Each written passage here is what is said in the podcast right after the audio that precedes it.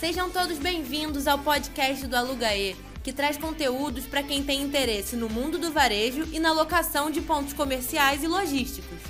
Olá, eu sou Carol Alves, faço parte do time de conteúdo do Alugaê e hoje eu estou com um convidado muito especial. Ele é especialista em negociação estratégica pela Harvard. E eu não vou ficar apresentando muito ele, que eu faço questão que ele faça isso, porque o currículo dele é bem extenso. E a gente vai falar sobre os segredos de negociar bem em cenários desafiadores. Breno Paquelê, bem-vindo ao nosso programa. A gente está super feliz que você topou bater esse papo com a gente. Oi, Carolina, obrigado pelo convite. É um prazer aqui fazer parte e parabéns aí pela plataforma que é super inovadora. Bacana, obrigada. E aí, Breno, eu queria. Vamos começar bem do comecinho. Queria que você falasse um pouquinho para a gente quem é o Breno. Bom, pergunta complexa. Não sei nem muito por onde começar, a gente acaba se apresentando profissionalmente, né? Então, hoje eu atuo principalmente como professor e consultor de negociação, dou aula em cursos de MBA, dou treinamento em diversas empresas, mas por muito tempo eu tive a carreira executiva. Eu fui, inclusive, fui diretor de, de rede de shopping centers por seis anos, né? Então, estou bem familiarizado com, com esse mercado também. Né? E hoje, então, além de professor, consultor, sou autor também, né? Já lancei meu primeiro livro e estou agora finalizando o segundo. E o livro fala sobre como negociar o seu aumento de salário. Não é nem o aumento, né? Como você deve ganhar. Parar de ganhar mal. O título do livro é é Pare de ganhar mal. Que bacana. O que, que te inspirou?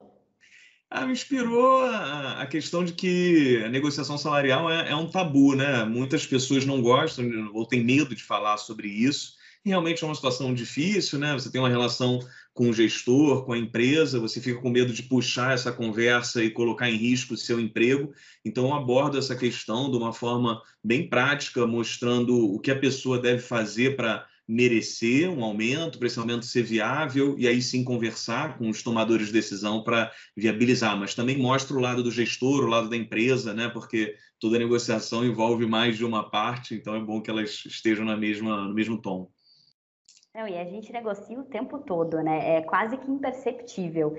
E eu acho que em momentos de crise, e aí especificamente nesta, a gente precisa negociar ainda mais, né? E aí eu queria entender com você, negociar é uma arte que pode ser aprendida?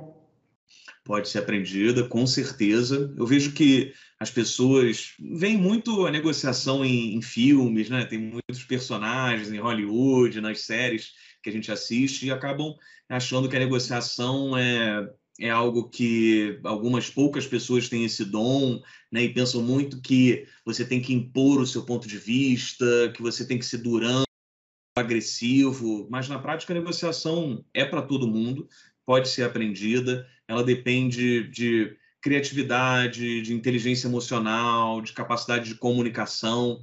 Né? E quando eu falo de capacidade de comunicação, passa muito por saber ouvir né? Tem muitas pessoas que se consideram boas comunicadoras, mas porque elas falam muito, né? Mas a negociação envolve muito ouvir o outro, entender como ele pensa. Então, certamente é uma habilidade que pode ser aprendida e muitas pessoas aí têm potencial para negociar bem e às vezes por não se considerarem aptas acabam não estudando, né? E não tentando negociar no dia a dia. Eu acho que alguns momentos de crise, você tá tão, quando você vai negociar, você tá tão com a cabeça de eu não posso perder, eu não posso perder, que você esquece uma coisa simples, o que de fato eu preciso, o que, que eu preciso ganhar dessa negociação, né? É, esse, esse é um ponto. Eu, eu quando falo sobre a negociação, vou até colocar aqui para a gente estruturar é, um pouco essa, essa questão, né? Eu falo sobre cinco pilares, né? Eu divido sempre a negociação em cinco pilares é, um desses pilares é a preparação, né, que passa por isso, por você pensar em quais são os seus interesses, né, o que você desejaria obter na negociação, classificar os seus interesses por ordem de importância. Às vezes a gente dá muito peso a algum, alguma coisa que seria só desejável né, e esquece o que seria essencial. Né. Então, os cinco pilares, rapidamente falando sobre eles, né? o primeiro pilar é a postura, que representa a forma como você enxerga a negociação você enxerga a negociação ou como uma batalha ou como um processo para solucionar um problema, que é a forma como eu enxergo. Segundo pilar esse que eu falei, que é o da preparação. Terceiro pilar é o da comunicação, então falei aí sobre a importância de ouvir, inclusive mais do que falar. Quarto pilar, que são táticas, né? e muitas pessoas se prendem muito a esse pilar, mas ele é só um dos cinco e nem considero o mais importante, E o quinto pilar é o das emoções, né? que na crise isso fica muito presente. A gente está ansioso, é uma negociação que às vezes é muito importante, é um caso de vida ou morte para a empresa, e a gente acaba deixando as emoções tomarem conta e desvirtuando a negociação. Isso é muito interessante que você comentou sobre batalha, né? Para algumas pessoas, negociar é uma batalha e, não, e nada tem a ver com isso. Queria que você falasse um pouquinho mais sobre isso.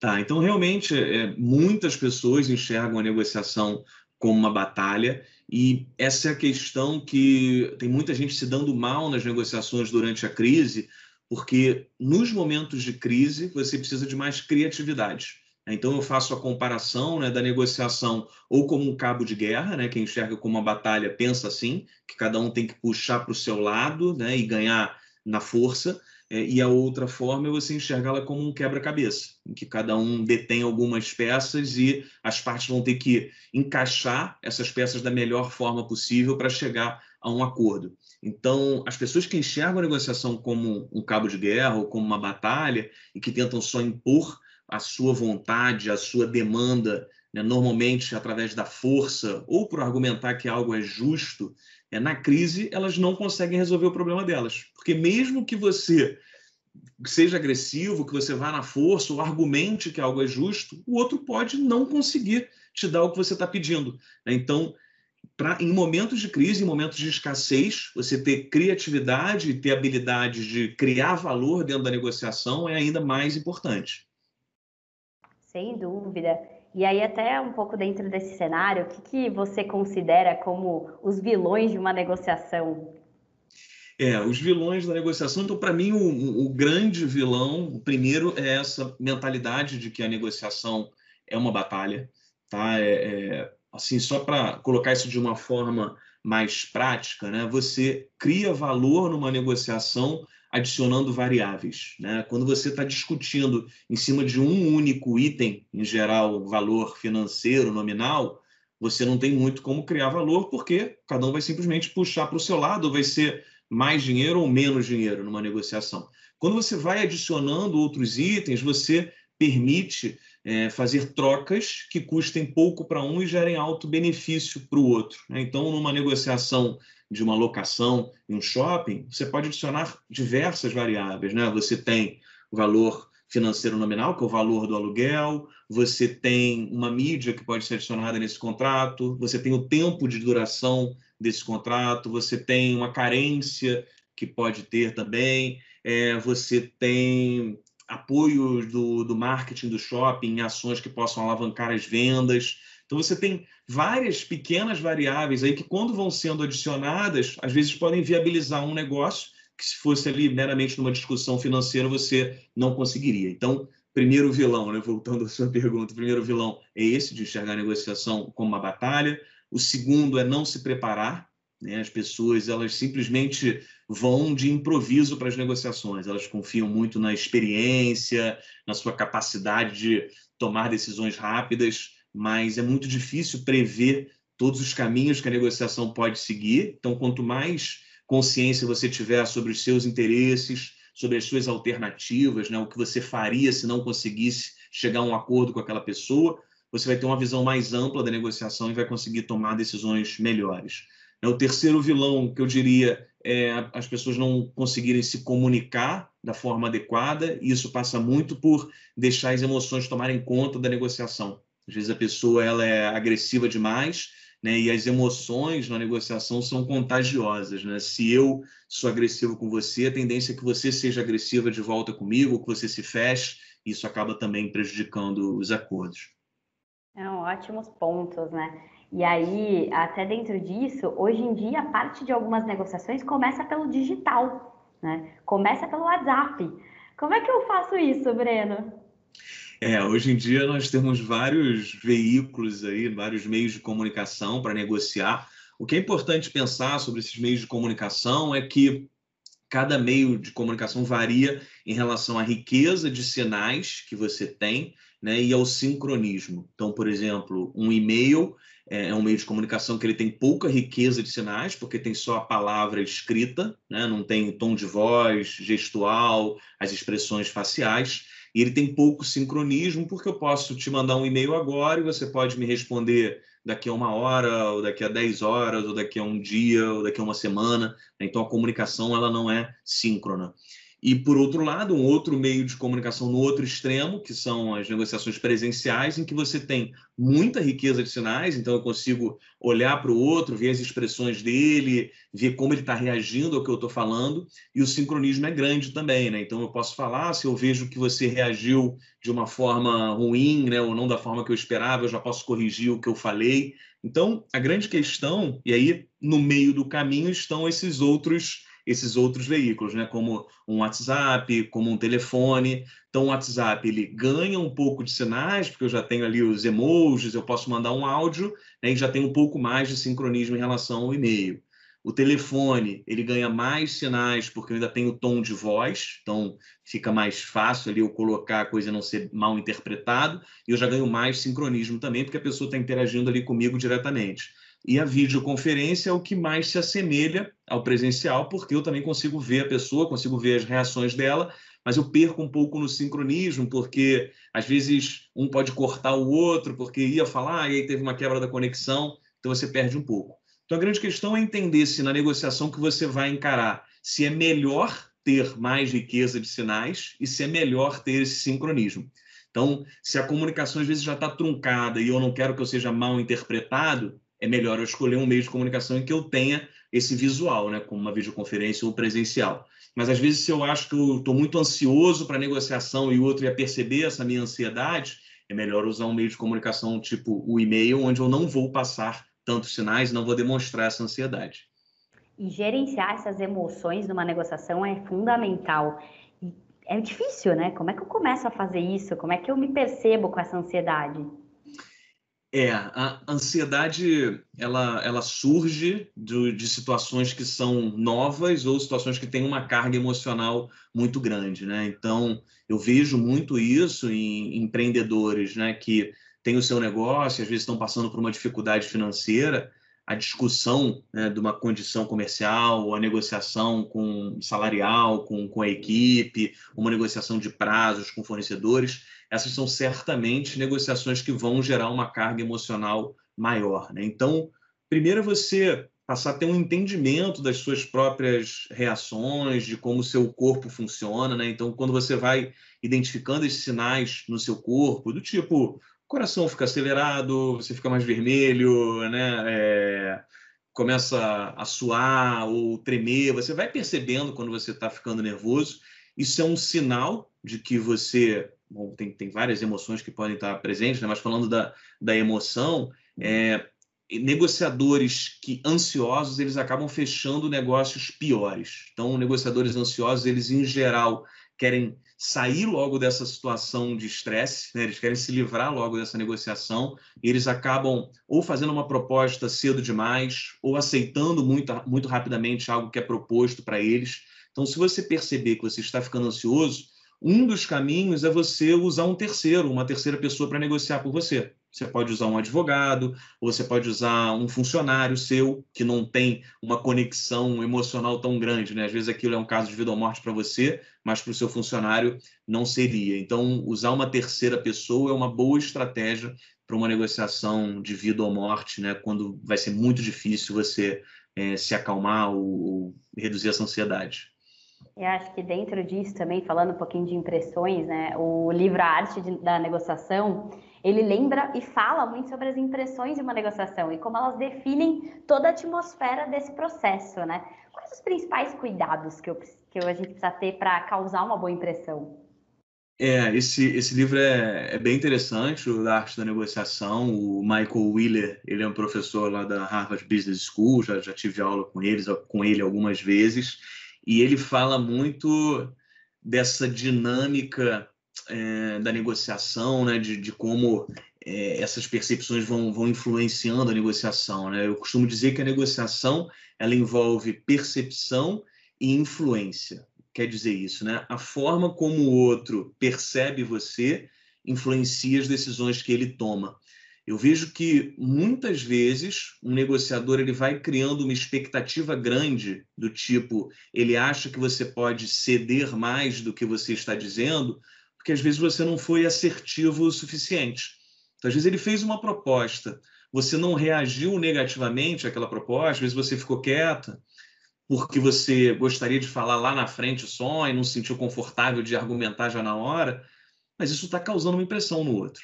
Né? Ou ele faz uma proposta absurda e você anota esse número, ele considera que esse número foi considerado por você como um número razoável. Então a gente tem que pensar que tudo que a gente faz numa negociação transmite sinais. Né? E se a gente percebe que alguém faz uma proposta agressiva ou passou do ponto, eu tenho que entender que eu preciso ser assertivo nesse momento. Então, quando eu digo assertivo, é não agressivo, né? Assertivo é se comunicar de uma forma direta, mas respeitosa, né? fazendo valer os seus direitos, colocando a sua opinião de uma forma clara, né? mas sem ser agressivo, porque a agressividade faz o outro se fechar. Mas não deixar é, essas pequenas questões irem forma, formando uma percepção na outra pessoa, porque isso pode acabar gerando uma expectativa maior nela e inviabilizar um negócio. Sim, sem dúvida. E aí envolve emoção, envolve muita coisa no meio desse caminho, né? E aí, quando a gente fala que negociar uma arte, é mesmo, porque você tem que estar muito bem preparado, porque eu acho que de tudo isso que você falou, a preparação é fundamental nesse processo. Mas em alguns momentos de crise, é, você nem sempre está pronto para isso, mas você precisa fazer, né? Então não tem muita saída. E qual que é o limite de uma negociação, né? Quando você percebe que, poxa, daqui para frente não dá mais para avançar? É, eu, eu acredito que o limite de uma negociação, vamos lá, primeiro você tem que se preparar e entender, né? Como eu falei, entender quais são os seus interesses, classificar os interesses por ordem de importância e entender quais são as suas alternativas, alternativas externas, né? O que você faria se não conseguisse chegar a um acordo com o outro. Então, o limite numa negociação é quando você não vai conseguir nessa negociação algo que seja melhor do que as suas alternativas. Assim, eu conversando aqui, pode levar o tempo que for, e eu perceber que daqui não sai nada melhor do que o que eu já tenho fora, esse é meu limite. O problema é que muitas pessoas já acham que chegaram nesse limite cedo demais. Então, às vezes, ela coloca uma demanda, o outro diz que não dá para fazer isso, ela já acha que a negociação acabou ali, já acha que ela tem que seguir a vida dela. Então, você pode com habilidade e trabalhando durante a negociação e com criatividade, como eu falei, adicionando variáveis, buscando trocas que custem pouco para você e gerem alto benefício para o outro e vice-versa, é possível né, construir soluções que às vezes você nem tinha imaginado anteriormente. Então, essa é a questão. Às vezes, você olhar o seu limite como algo muito rígido né, e não tentar explorar novas opções ali dentro dessa negociação, você às vezes acaba deixando de, de descobrir uma boa possibilidade. E é importante também, falando sobre limite, pensar que toda negociação envolve um risco, tá? Envolve um risco ou de você prejudicar o relacionamento futuro com aquela parte com a qual você está negociando. Então, às vezes, você já conseguiu um bom negócio, mas você percebe que você continuar apertando pode colocar em risco esse negócio ou colocar em risco o relacionamento isso também, para mim, é um sinal de que você chegou ao seu limite. Então, eu falei do, do Michael Wheeler, do professor, e ele fala sobre o risco na negociação. Ele, ele diz que risco na negociação é como, se, como um ato de você segurar um pássaro na mão. Né? Você não pode segurar tão forte a ponto dele de esmagar o pássaro, né? nem segurar de uma forma tão solta a ponto dele voar. Né? Então, você tem que entender ali a medida certa né? entre apertar, mas não perder o negócio complexo. Mas realmente é um bom paralelo. E, e aí, isso que eu queria entender bastante de você, porque eu tenho, vamos, vamos simular aqui que eu tenho, pô, quero empreender, né? Preciso negociar um ponto comercial. Como é que eu começo isso? Como é que eu me preparo para começar essa conversa? Tá, então vamos lá. Isso, a preparação sempre passa, né, por três aspectos principais. Tá? O primeiro é, passo é mapear as partes, é pensar em todas as pessoas ou empresas que de alguma forma poderiam impactar essa negociação. Né? Então, quando eu falo em partes, uma das partes são possíveis sócios, sócios que você pode ter para entrar nesse negócio, outras partes são possíveis concorrentes que já estejam nesse shopping, como eles poderiam te ajudar ou prejudicar né, de alguma forma. Outras partes são os tomadores de decisão dentro do empreendimento, então vai ter uma pessoa da área comercial, pode ter uma pessoa do marketing, pode ter um superintendente que vai impactar essa decisão. Então, pode ser, né, outra parte pode ser um banco onde você precise pedir um financiamento, pode ser uma franquia né, com a qual você vai ter que se relacionar. Então, pensar de uma forma mais ampla em todas essas partes, em como elas podem impactar essa negociação. Né? Pode ser que você conseguiria uma negociação melhor negociando diretamente através da franquia, ou você considerar que você negociando diretamente, você como empreendedor poderia conseguir um negócio melhor. Então essas são decisões que você tem que tomar é, no início. Né? Então você tem que se preparar mapeando essas partes. Segundo, é você pensar nos seus interesses. Né? Então a gente normalmente trata da negociação pensando só nos interesses financeiros, né? A gente acha que o único interesse numa negociação para o empreendedor, falando de um ponto comercial, é pagar pouco mas tem várias outras questões. Então, qual é a visibilidade que eu vou ter dentro desse empreendimento? Né? O quanto esse empreendimento vai agregar para a minha marca? É, quanto de visibilidade eu vou ter neste ponto dentro desse empreendimento? É, qual o prazo de duração desse contrato e que isso impacta dentro da minha operação, né? Será que para mim é melhor ter um contrato mais curto, a ponto de eu poder sair se acontecer algum problema, ou um contrato mais longo, a ponto de eu ter uma garantia maior em caso de dar certo? Esse negócio. Né? Então, quando você começa, hum, qual apoio esse shopping me daria para ações de marketing? Será que é um shopping parceiro que daria abertura para a gente construir algo em conjunto ou não? É um shopping que só está pensando na relação comercial? Né? Será que é um shopping que pensa na parceria de uma forma mais ampla? Então, esses são alguns interesses que você vê. Né? Eu citei aqui vários e a pessoa podia entrar só pensando em não, eu quero pagar pouco. Né? Mas tudo isso vai influenciar no negócio dela, né? porque ela tem que pagar um valor justo, mas também tem que vender bem, mas também tem que ter um bom posicionamento, mas também tem que ter boa visibilidade. Então, tem várias questões ela tem que classificar esses itens, esses interesses por ordem de importância. E o terceiro aspecto das alternativas é como eu poderia resolver o meu problema sem a pessoa com a qual eu estou negociando. Então, se eu não fosse para esse shopping, é, quais outras alternativas eu teria? Será que eu entraria num ponto de rua ou num outro shopping? Mas sempre associar essas alternativas com os seus interesses. Às vezes a gente sempre fala assim: ah, não, é, eu poderia fazer outra coisa, eu poderia ir para o ponto de rua. Tá bom, mas um ponto de rua vai te dar tanta visibilidade quanto dentro do shopping? Ah, você teria apoio da administradora ou do gestor do shopping? Então, quando você vai casando essas questões, você vê que muitas vezes essas alternativas não resolveriam o seu problema, não atenderiam aos seus interesses. Então, fazer esse exercício sempre nesses três aspectos: mapear as partes, entender e classificar os seus interesses e identificar quais seriam as suas alternativas externas. Até para você conseguir fazer o melhor negócio mesmo. E eu acho que de tudo que você comentou, o melhor negócio nem sempre é pagar pouco. Né? E pagar pouco tem muita coisa dentro disso, né?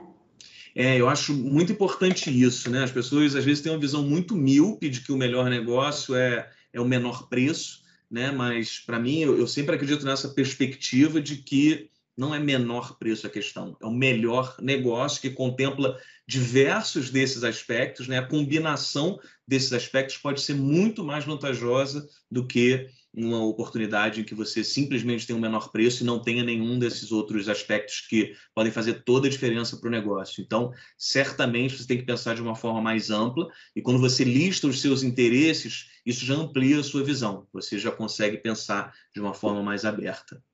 Você escreveu um artigo sobre ganha-ganha. Eu queria muito que você comentasse com a gente sobre isso.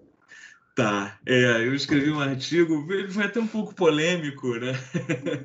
Porque quando eu falo em negociação, muitas pessoas já, já comentam no ganha-ganha, né? Já, já, já é quase um vício ali, já é automático, né? As pessoas já falam em ganha-ganha. É, eu acredito no ganha-ganha, mas eu não uso esse termo porque às vezes ele é mal interpretado. Né? Tem muitas pessoas que falam ganha-ganha, né? Falam assim, não, isso é uma parceria, ganha-ganha, mas ela só está pensando no dela né? E outra questão é que ganhar é subjetivo. Né? Então, assim, às vezes o negócio foi maravilhoso para mim, foi excelente para você, e quem ganhou? Né? Né? Mas será que ele ganhou um pouco mais do que eu? Será que eu do que ele? Isso é muito subjetivo, né? Então, eu não gosto de ficar pensando em termos de ganhar ou perder, eu gosto de pensar no negócio em termos de satisfação. Então, eu tenho que me satisfazer Né? Eu tenho alguma expectativa e eu posso satisfazer essas expectativas. Você tem outras expectativas, você pode satisfazer as suas expectativas. E não me interessa muito pensar se você ganhou, se você considerou isso uma vitória ou uma derrota, né? Eu, me preocupa que você saia satisfeito, né? Então, eu acredito em negócios que gerem satisfação mútua, tá? E não por, por ter uma visão é, assim ingênua da questão ou, ou muito esqueci o, o termo, né? Mas por ser bonzinho, né? Eu acredito que a melhor forma de você continuar fazendo negócios com essa pessoa ou com outros parceiros que possam surgir, ou construir uma reputação, ou fazer o seu negócio crescer, é construir relações duradouras, né? Eu costumo dizer que a vida nos negócios ali, ela não é uma corrida de 100 metros, né? É uma maratona. Então, você sempre tem que medir né, o impacto das suas relações, não só no curto, mas no médio e no longo prazo. Então, acredito que existem várias formas de você satisfazer os interesses de ambos dentro de uma negociação que passam muito longe de uma questão de ganhar ou perder.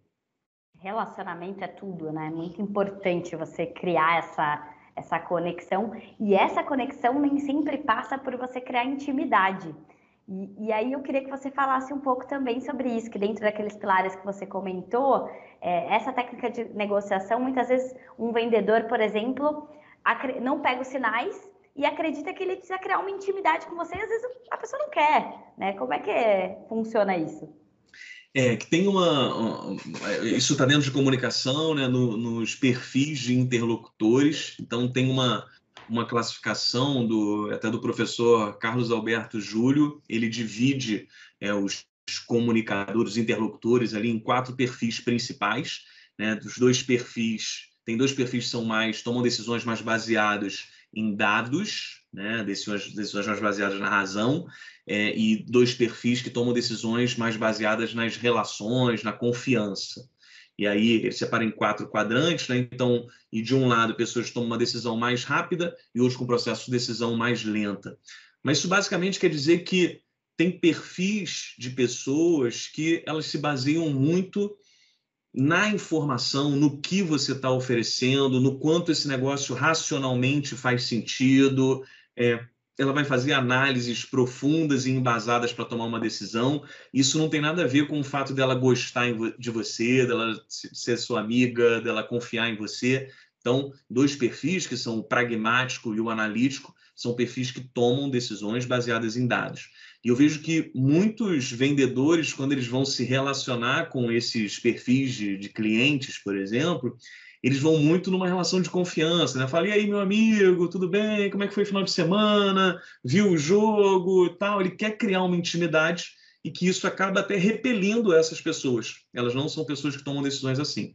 Existem perfis, né? E aí ele coloca essa classificação, um perfil como expressivo, que é uma pessoa que toma decisões baseadas na, na confiança, na relação, mas esse é um perfil específico. Então, esse vendedor vai funcionar com esse perfil, então ele criando uma relação de intimidade com esse cliente, ele vai conseguir fazer negócio, porque é aquele cliente que pode até fechar um negócio num bar, assinar ali num, num guardanapo e nem vai perguntar questões mais profundas, porque ele se baseia nisso, na confiança, mas com um outro perfil que se baseia na razão, é, vai ser catastrófico, ele não vai conseguir fechar um negócio. Então, é muito você entender como funciona a cabeça do seu interlocutor, mas principalmente se ele toma decisões mais baseadas em dados ou mais baseadas na, na relação.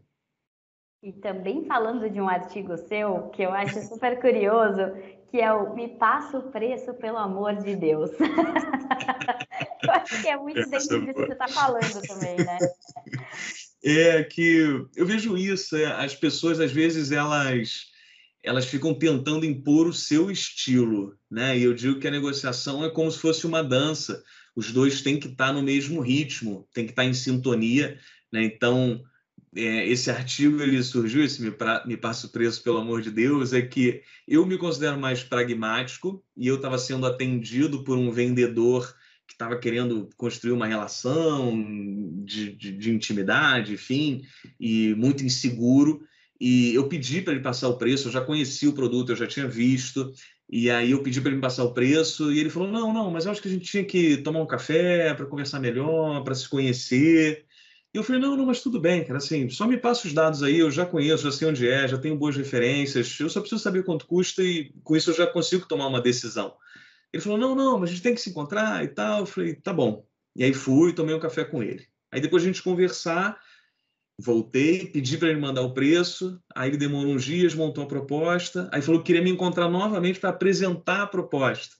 E aí eu fui nessa ficando frustrado e, e, ele querendo impor isso de fazer reuniões presenciais e eu só querendo preço para tomar uma decisão. E aí com isso eu escrevi esse artigo, que é esse Me Passa o Preço, pelo amor de Deus, mostrando o quanto essas, essas, esses diferentes estilos podem atrapalhar muito uma, uma negociação. Sem dúvida. Você já desistiu ali de fazer o um negócio, né? Falou, não, não vou nem começar aqui. Certamente.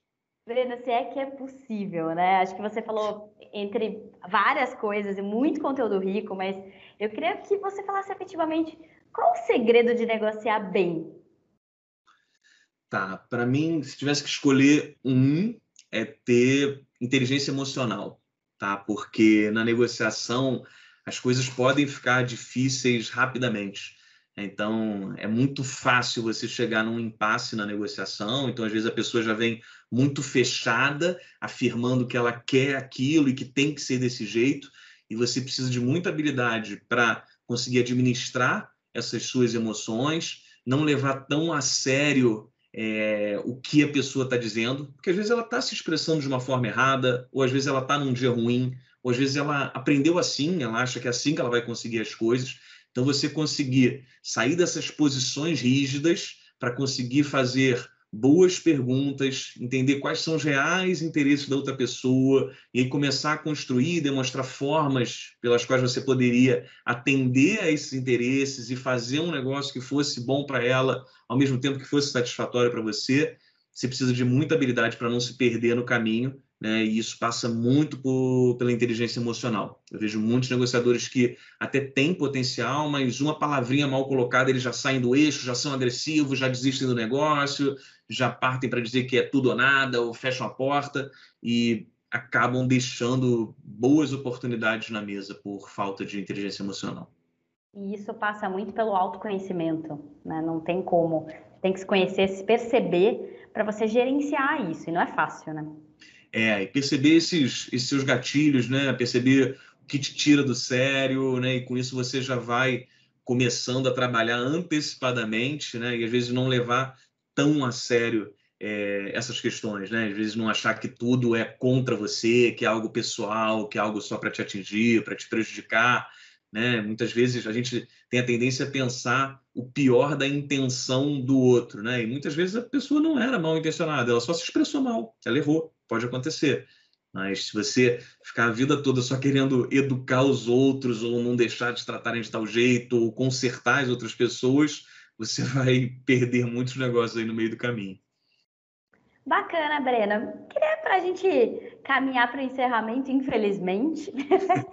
eu queria que você falasse um pouquinho para a gente dos seus livros. Tem um já escrito e esse novo. O que tem de novidade? É, esse que já está escrito é o Pare de Ganhar Mal, foi lançado pela editora Sextante. Ele é específico sobre negociação salarial. Tá? E o outro que eu estou terminando agora, eu ainda não posso falar o nome dele, tá? mas é, eu estou finalizando, acho que em mais umas três semanas aí eu vou ter terminado, mas eu acredito que ele vai sair no começo de 2021 mas nele eu vou falar da negociação de uma forma mais ampla e vou abordar esses cinco pilares, entrando aí no detalhe de cada um. Então, ele vai ser para empreendedores, para pessoas que negociam em qualquer cenário aí da vida, não especificamente negociação salarial. Oh, bacana, vamos acompanhar, vamos monitorar aí para quando lançar. e aí, para a gente finalizar mesmo agora, é, fala para a gente, dá uma dica aí, como que como que você se informa? O que você gosta de ler? O que é bacana para as pessoas aprenderem sobre negociação? Quais livros ou sites, enfim? Tá, eu leio muito, muito, muito, e muito sobre negociação, principalmente. Né? Eu acredito muito que a negociação é algo que, para você se desenvolver, depende de três aspectos principais. Né? Primeiro, você estudar, isso passa por ler livros, assistir palestras. Segundo, você praticar, né? não adianta você só ler e não colocar em prática.